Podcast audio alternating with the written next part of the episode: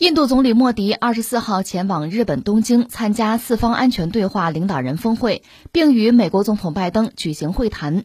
莫迪未在峰会上谈及俄罗斯，而是重点谈论了贸易与投资合作。印度与美国二十三号在日本东京签订了印美投资激励协议。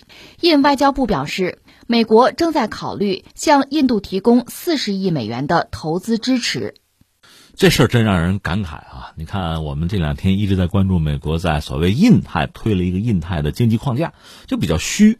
在这之前呢，美国还和东盟国家搞了一个峰会，东盟十国得有八个跑到美国去见拜登，最后美国说给一点五亿，就砸到东盟一点五个亿，其实也比较虚啊，一个国家能摊上一千五百万嘛？但是呢，这次这个显得就比较实了，就是美国的国际开发金融公司。对印度有投资，这个公司说是一共投过五十八个亿，印度现在还了一半了。投资主要是这个支持疫苗生产啊，什么清洁能源啊这些东西。这次呢，双方签了一个投资激励协议，这个投资支持可能会达到四十亿，四不四十的有一半要二十亿啊，这就比较实际啊，比较实在了。所以你看，美印之间的这个投资领域的合作吧，似乎比刚才我们讲的那些东西。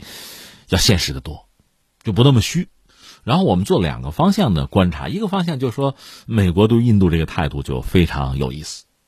一个呢，这拜登对莫迪大加赞赏，就是你们抗疫很成功啊，打破中俄神话。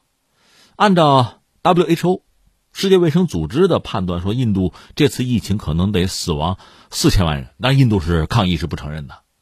那美国认啊，就是美国疫情导致百万人丧生。那美国夸印度，哎，你们做得好。那你说我们还有什么好说啊？这是一个事儿。还有呢，就是俄乌战争，印度呢表明了是不站队，不但不站队，和俄罗斯这个能源贸易要加码。现在就大家看四月份的数据，就是俄罗斯油气资源买的最多的。有人说中国嘛，不是，是印度。而且印度拿到俄罗斯油气资源之后，比如说买油吧，它精炼，然后再卖给欧洲，气儿也是来个中间商赚差价。那么按说西方啊。美国、欧洲啊，对印度应该是痛斥啊、大骂才对。什么东西这时候啊占老子便宜？不是不骂，理解接受。翻回来指责中国，说这个俄罗斯动武，中国事先就知道，说中国在挺俄罗斯，帮俄罗斯，这不是个笑话吗？你说这疯了吧？为什么呀？其实我们只能理解，就是尤其是美国，包括欧洲也很无奈。这有点像他们对土耳其。昨天我们聊到土耳其了吧？就是这个国家吧。它地理位置非常好，它是北约成员，但是呢，和西方在很多问题上这格格不入，而且我就叫板，我就要价，有本事你把我赶出去，你把我推向俄罗斯试试，他有这个倚仗，他有这张底牌，他不怕。那么印度呢？显然西方也不便得罪，因为得罪了印度，于自己没有好处，还指望印度能够去制衡中国，所以这次你看，拜登推这个印太的经济框架，必须得把印度拉进来。不拉进来，印太就变成亚太了。所谓四方会谈，一定得把印度拉上啊，甚至需要满足印度一些要求，忽略印度的一些让自己不满的行为，也没办法。那印度当然就将计就计，知道拿住你了吗？那也是逮住蛤蟆钻出脑白金呢。更况且，印度确实也需要西方，尤其是美国，唱一出戏，就是遏制中国呀。因为印度一直把中国也作为一个这个对标的对象，也是一个战略竞争的对手吧。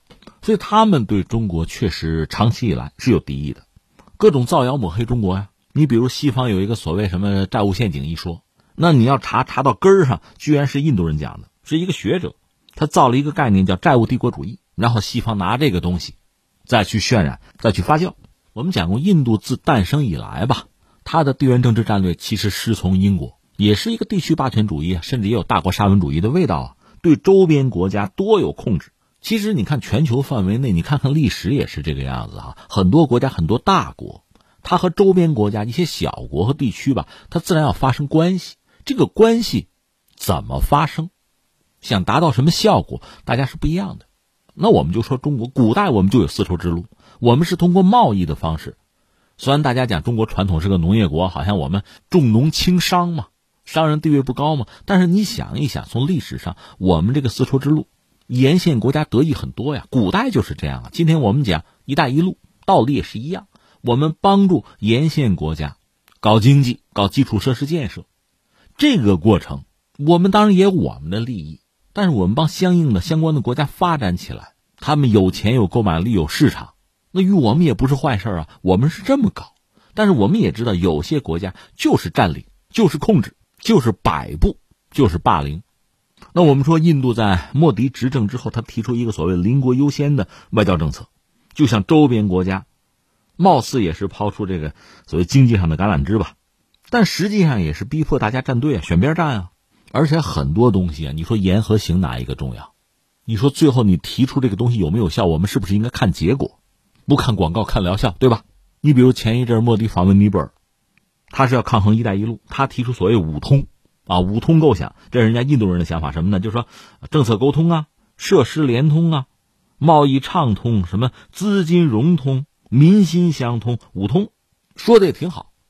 其实就这几条哈，你单从字面上讲，中国人也认同啊，挺好。那我们看结果嘛，因为以前印度对尼泊尔就控制就影响，我们就请问你这五通做的怎么样？不怎么样嘛，所以你才提出来嘛。所以从中国人这个角度讲，挺好，乐观其成。你修路吧，你修好了路，跑的不一定只有你的车呀。中国人其实做事情就没有这么狭。你说“一带一路”也好啊，还有在全球其他很多国家和地区搞这个基建也好，我修路，我自信这路上能跑我的车，但是跑别人的车我也不能拦着，我没那么狭隘，对大家都有好处。但你修路如果只允许跑你的车，那恐怕就没车可跑了，路就会白修。总之，这是一个层面或者一个圈子吧。印度和周边一些国家。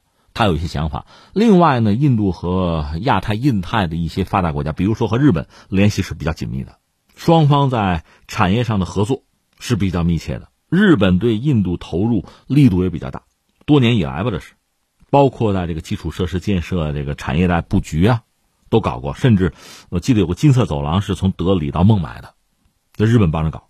当然，日本也希望印度能成为像中国一样一个大市场，甚至取代中国。至少是牵制中国，甚至你看，日本政府曾经有一个叫做“呃中国加一”的这个方案，就是要求本国的企业考虑这个问题，在中国之外，至少还要选一个国家建设一条供应链，中国加一吗。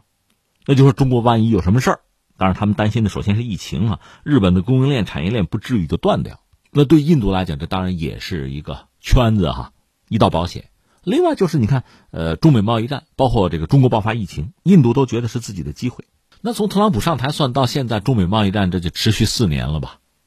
拜登虽然没说再打，但是关税毕竟还没有降，这四年了，他那个三零幺实现就到了，这个放在一边不说。那印度在中美贸易战爆发之后就很活跃，就觉得机会来了嘛？能不能让这个西方的跨国公司，那首先是美国的吧，包括西方其他的公司啊，从中国把产业链撤出去，转移到印度去？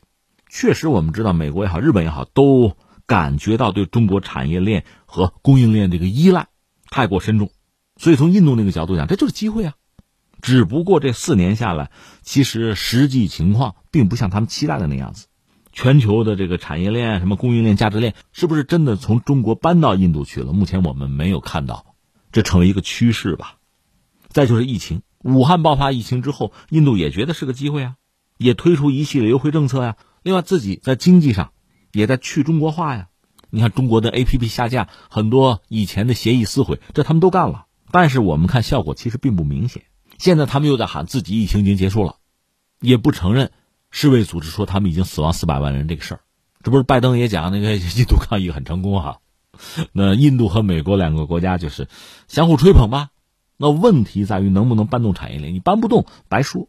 但是印度确实有自己比较理想的这个国际环境。刚才我们说了，俄乌战争。